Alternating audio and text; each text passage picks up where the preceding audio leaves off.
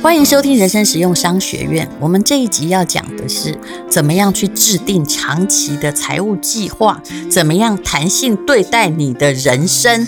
好，那我们的另外一位哈，一起来跟我们分享的是林峰皮医师。你好，淡如好，还有各位人生实用商学院的同学们，大家好。我想请问你，你的人生的计划有没有发生过变化？一定有的啊，怎么可能没有发生？举实例。你说，比如说，呃。在大学毕业之后，我突然在当牙医师啊？没有没有没有，那个时候呢，我就在这个要去当兵还是要选择念研究所这个地方产生了一些折冲，嗯，心理的折冲。然后呢，本来呃应该是如果没有意外的话，就是跟着大家一起去当兵了，嗯。可是呢，后来呢，这个因为我的这个老师，嗯，好，后来的指导教授啦，就是诶。算是对我特别的关爱，所以呢，就我就后来就走上了这个念研究所的路，这样子，这就是一个人生的一个突突然的一个改变啊。可是念研究所跟不念研究所，嗯、你还是都是牙医师，没错，没错。可是呢，嗯，我觉得念研究所有时候给我们的不不一定是只是那个学士或者是学位上面的一个累进，而是他也教了你一些做事的方法跟态度。哎，嗯。我用不同的方式来理解求知这件事，因为我后来念了很多书，嗯、而且念什么都不干什么哈。对啊，比如说你念法律，可是你就不走律师啊？因为我觉得我已经看到我的末路，而且我不喜欢看到那个被告来投诉，因为每一个被那个以前在法律服务社你看到，嗯，我跟你讲，不管是原告、被告，每个都觉得自己对对方该死嘛。对啊，你看到这样的人不愉快嘛？是。当我常自己被告的时候，我也觉得对方该死。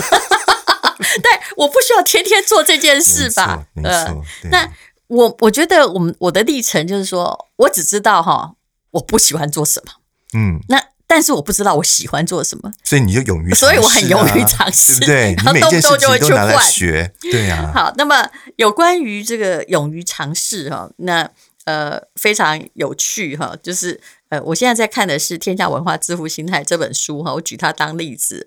他说哈，嗯、呃，啊，对不对？作者要很尊重的给人家念一下哈。嗯、这位作者叫摩根豪瑟，他说我们很多人哈，就是呃，都过着类似轨迹的生活。根据联准会的统计。把只有百分之二十七的大学毕业生找到跟他修的科系相关的职缺，而且大部分的人都是学非以学非致，就是没有学以致用嘛，学非所用嘛。是，对对，但我们却没有去思考这个这个这件事情啊！常常觉得哇，所以我就很想跟我爸说，当时为了选什么科系，我们两个搞到翻脸，实在是没有必要。反正大家都学非所用，又不只有我，啊、对不对？好、嗯，然后呢，他说，事实上呢，呃。这个有百分之将近三十的人哈，嗯、是有了大学学位，还在家里啃老当家庭主妇或大家庭主妇，他写的很难，哦、很很好听呐，哎，啃老，哎，就是没有了，就是他们不能说人家留在家里面，对他们就是家里蹲，他没有做自己的任何谋生行为哦。嗯、那这样还是得啃老，要不然他的生活所需哪里来？哎，没有，有时候啃老公啊。嗯 这很很妙吧？啃老是一个有不道德的行为，嗯、但啃老公好像是女性的特权。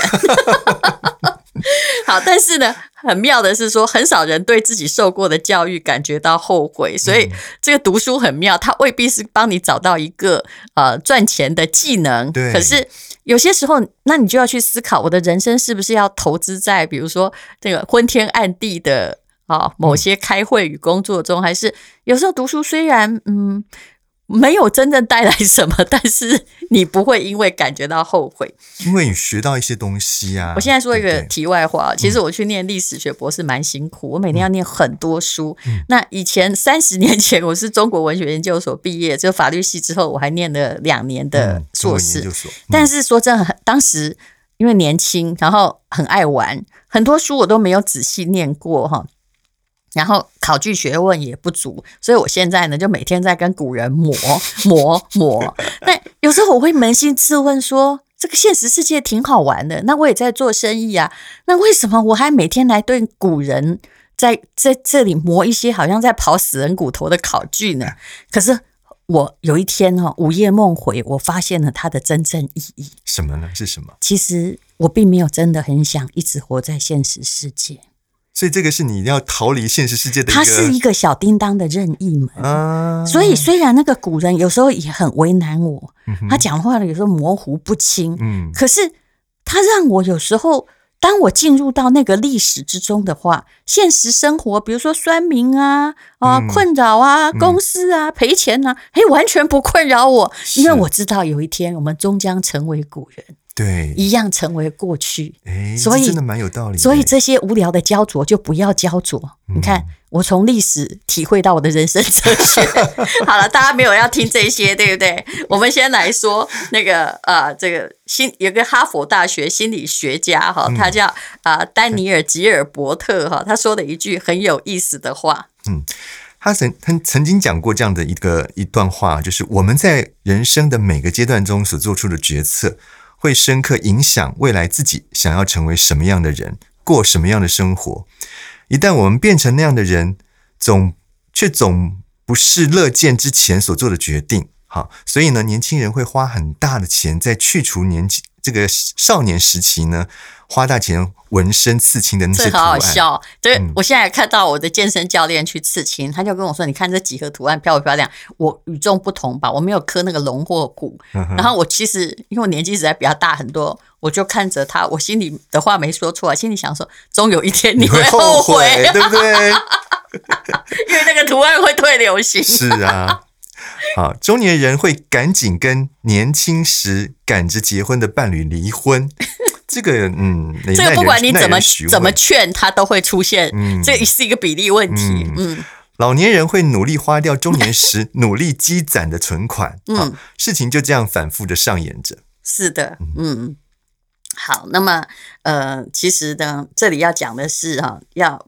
你要有长期的财务计划啦，是。你的人生不时的会有前述的悲剧发生，没错，你做的事，然后后来你又去啊、嗯、收烂摊啊，是不是？我想他刚刚举的这这些例子，应该很多人都很有感，嗯、对吧？好，好，那其实理财重要的原则就是你要有一个复利的长期的复利计划，嗯、让你是变得越来越有钱，而不要被这些哈。翻来覆去的人生发生的事情，嗯，然后让你就是突然有一天从头开始，啊，坐吃山空啊。那那个查理蒙格就巴菲特的合伙人啊，他虽然在台湾感觉没有巴菲特有名，但他提出的各种理论都非常的重要。他说复利哈，就我们都知道要一直就是，比如说一点一一年如果八趴，一点零八乘一点零八，哇，爱因斯坦说复利是世界第八大奇迹，嗯。就是算起来会比你想象中可怕很多。那前七大是什么？就是呃万里长城之类。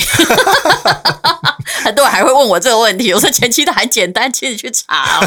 然后如果没有必要的话，查理蒙格说你就不要打断它就好了。嗯、没错，我我我们上一集其实就已经谈到这个复利的效应，一定是长时间的堆垒。你中间如如果断掉的话呢，就会把这个复利的这个效应打折扣。所以呢。复利的这个精神就在于，第一个你要长时间，第二个你就不要中断。是，然后呃，这个呃，有一句最好的劝告就是说哈，年轻人有两种啦，嗯、一种是用很少的所得哈，这两种极端、嗯、过简朴的生活，反正、嗯、他什么都可以啊，就容易活，也不会生病，对不对？嗯、甘之如饴。嗯、但有一种人叫做全力在投入工作赚钱，然后想要买名牌啊，支付奢侈的费用。嗯，那你不能说哪一种不对，嗯、但是。请注意，这两者都有风险，哈。对，那所以呢，其实作者也一直不断的在强调，就是说。你看起来有钱，跟你拥有财富其实是两件事哦。嗯，好，很多人他其实可能他很会赚钱，没有错。可是呢，他都把他的钱拿来花在一些啊名牌呀，啊，比如说名车啊、名表啊这些东西的追逐上，让人家觉得他看起来应该是有钱的。可是事实上呢，你每增加这些东西，其实就增加了负债。嗯、这就是淡如讲的、啊，就是说你买的到底是资产还是耗财？负债，负债，负债。嗯，好，那但是哈。嗯，你刚刚讲的那些啊，买名牌我都觉得 OK 哈、嗯，哦，买珠宝我也觉得 OK，只要你买对，有专业知识。嗯、我觉得真正耗费你的钱不是这个，你有没有想过，台湾人大部分破坏你长期财务计划的是什么？我觉得想起来非常残酷，绝非买名牌，因为台湾人本性节俭。嗯，第一，嗯，借钱或帮人做保，嗯，是不是？对。而且那个借钱可能是朋友，也可能是你的亲戚，其中就是亲戚，有个无底洞嘛。对，有你弟、你哥或什么，哇，那你不得不背你爸。这种例子已经真的是屡见不鲜。所以有时候不是美国人。集中在买名牌或耗费，嗯、就好像他说歌手瑞哈娜，对，他不是破产吗？对，然后他去控告那个财务顾问说：“你不给他供。嗯”那那个财那个那个顾问就跟他讲说：“拜托好吗？难道我要告诉你说，你买了这些东西以后你就没有钱吗？”呃，你你买买了这些东西以后，你的钱就没了吗？你你你的钱不会没有吗？哎，是你自己在花钱的，啊、而且你买的这些东西，你买飞机，你买什么？买东西就是在花钱呐、啊，哦，没错，对，这是常识。你怎么会觉得我没帮你做财务规划呢？哦，好，那所以呢，最重要是，不管你赚多少钱，你要过那个适合的生活啦。没错。所以长期财务计划要注意什么？第一个，我们要避免走极端。嗯嗯，也就是说，嗯，不要因为你现在完全没有磨练自己。啊、哦，再当吉普赛人，或呃，就什么工作也不想啊，好轻松啊。然后，哎，那可是未来你一点磨练、成长或专业技能都没有。嗯、那第二就是像那个诸葛亮一样，鞠躬尽瘁，死而后已，为了钱把健康都赔进去，嗯、结果你就发现自己中风了。这叫走极端嘛，对不对？对。啊，还有什么叫走存钱上走极端？期货一定走极端呐、啊。嗯、还有什么走极端啊、呃？把哦。以前台湾的高利贷案，嗯，层出不穷，老鼠会，嗯，把所所有的资产放进去，还劝亲友去赚那个高利贷，没错啊。我说真的哦，我后来觉得有一件事情很好，就是一定可以明哲保身，就就算我觉得那个投资案超赞，我绝不介绍给你，嗯哼，我自己死就算了。但是我觉得这个很难。嗯，因为很多的像这种所谓的老鼠会的啊，就是叫你去一个签一个啊。是啊，对不对？因为他就是美那个马多夫骗局嘛。是，你一定要用后来的人来付前面的人，他会提供给你诱因越好的财务计划。嗯，哎呀，通常哈都是越惨的啊。那么其实他也说哈，嗯，在工作生涯的，不管你有没有大志向啊，嗯，你应该每年都有足够的存款。而且你要有足够的自由的时光，而且拜托你不要花太多的通勤时间，要有足够的家庭生活。这个太这个太理想化了耶，我觉得。嗯，还是可以，嗯，足够很难，真的足够，嗯，但是你都要有，这是事实。嗯，不要那所谓极端，就是说我现在只有家庭生活，我全部 long white，嗯，那我现在只有工作，我家人嘛 long white，我觉得这个是太极端哈。然后呢，那第二点哈。这个要做长长期长期的财务计划，我觉得这点很重要。就要接受是现实已经改变，赶快向前迈进。嗯，这就好像我们来说台积电好了。嗯、当然，你说这五年内不可或缺，别人不能取代。嗯哼。可是 Who knows？对呀、啊，他很可能有一天，万一不要芯片呢？嗯哼，这不是不可能的事情啊。就好像我们说过，Nokia 或者是柯达，在他失去。就是被保护的那一天啊，要宣告破产，或者是啊公司要暂时下市的那一天，他们都是世界 number one 哦，没错，他们东西还是最好的。可是问题是，哎，谁能够料想到，就是说这个产业突然之间有产生这么大的巨变，是他们本来辉煌的这个过往全部变成了垃圾。哎，嗯，对呀，那你也不要以为如果不变的话，有人不会赔钱。哎，Seven Eleven 也赔过钱啊。是啊，那个沃尔玛有没有在美国屹立不摇那么多年？嗯、遇到疫情的时候，哇，他们也赔钱。嗯，星巴克他们也曾经大量裁撤分店。嗯，所以改弦易辙才是活下去的方法。对啊，应该就是说要与时俱进啦，嗯、就是你要随着这个世界的脉动在前进，而不是死守着你原本拥拥有的光环。我其实不反对别人考公务员啊，嗯、而且我觉得公务员挺伟大的。但是如果现在你再叫小孩说你去考公务员，政府会一辈子养你，我问你，你相信吗？我我相信四十岁以下已经不相信了，我连我个人是已经不相信了。你看看希腊的例子，对不对？对，冰岛也挂点过，所以没有东西是不会变的。美国也曾经有一段时间发不出公务员人员的薪水。哦，那个就是举债超过上限，然后法令没有通过，嗯、而且，嗯，我认为美国发不出薪水，嗯，那个次数会越来越频繁，对不对？因为他们、嗯、老实说，我们现在面临到一个世界性的危机，但是大家。我不想当悲观主义者，悲观主义者通常没用，嗯、但大崩坏之后会有大建设。嗯、可是现在的问题其实是美债已经超过他们 GDP 的百分之，有人说一百一，有人说一百四，哎，喊到一百四了。嗯、那也就是这个，不管那个国民所得，他收的税多少钱，真的是要连付他们，就要出的要付债，债有利息嘛，嗯、连付他们的。呃，州政府的薪水啊，好，或者是联邦的薪水，很可能都不够哦。那那那怎能怎么办？